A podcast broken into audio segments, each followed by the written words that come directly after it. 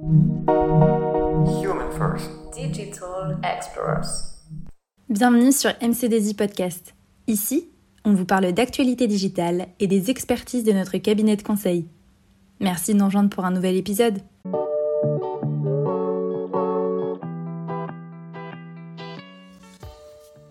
Le métaverse en assurance. Avez-vous déjà entendu parler du métaverse? Probablement. Mais saviez-vous que le monde de l'assurance est lui aussi concerné par ce monde virtuel? Qu'est-ce que le métaverse? C'est un monde virtuel fictif, un réseau persistant, massivement évolutif, de mondes virtuels interconnectés, axé sur l'interaction en temps réel, où les gens peuvent travailler, interagir socialement, effectuer des transactions, jouer et même créer. Il utilise une virtualisation et des technologies avancées pour immerger totalement l'utilisateur dans le monde virtuel.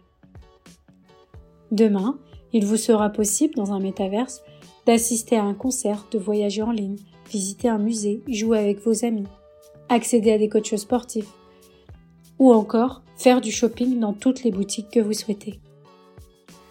De nombreux partisans pensent que la version futuriste parfaite du métaverse consisterait en une plateforme unique où vous auriez votre personnalité, votre identité, et des services de plateforme connectés sous laquelle de nombreux mondes seraient créés et auxquels vous pourriez accéder. Mais pourquoi et comment cela impacte-t-il le monde de l'assurance?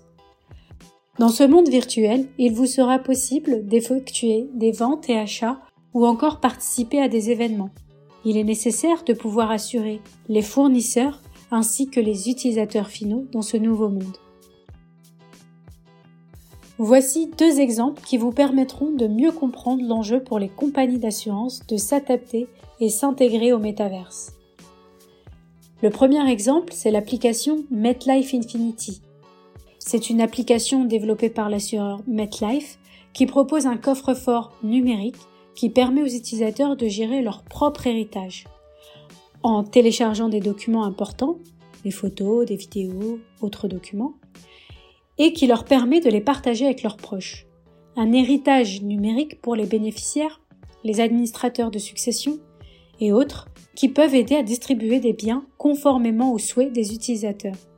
Infinity est gratuit pour tous, y compris pour les clients non MetLife, ce qui permet de créer une image positive pour la marque en attirant de nouveaux clients sur la plateforme.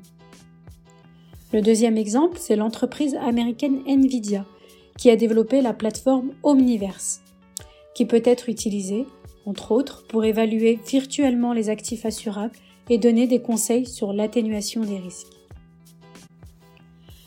Les expériences promises par le métaverse permettront probablement aux utilisateurs de s'engager dans le monde numérique d'une manière plus holistique et plus émotionnelle.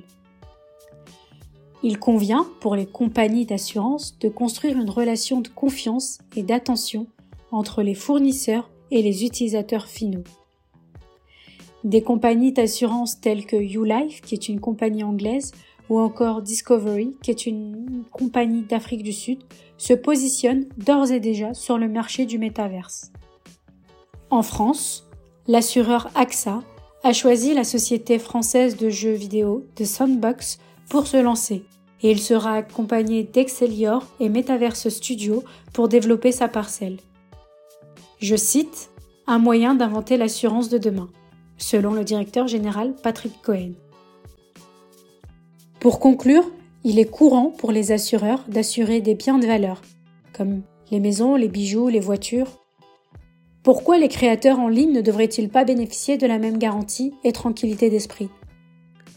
L'intégration du métaverse pourrait voir la montée en puissance d'un marché pour assurer des biens numériques, des NFT aux tweets viraux en passant par les vidéos YouTube qui sont de plus en plus vulnérables au piratage. Pour l'heure, cela reste limité à une infime minorité du marché potentiel des assurances, mais dès lors où le métaverse fera de plus en plus partie de notre vie quotidienne, nous verrons les assureurs privilégier les représentations virtuelles et numériques de l'activité des assurés. Merci beaucoup de nous avoir suivis. N'hésitez pas à vous abonner, à partager ce podcast autour de vous et on se retrouve sur notre chaîne pour découvrir d'autres épisodes.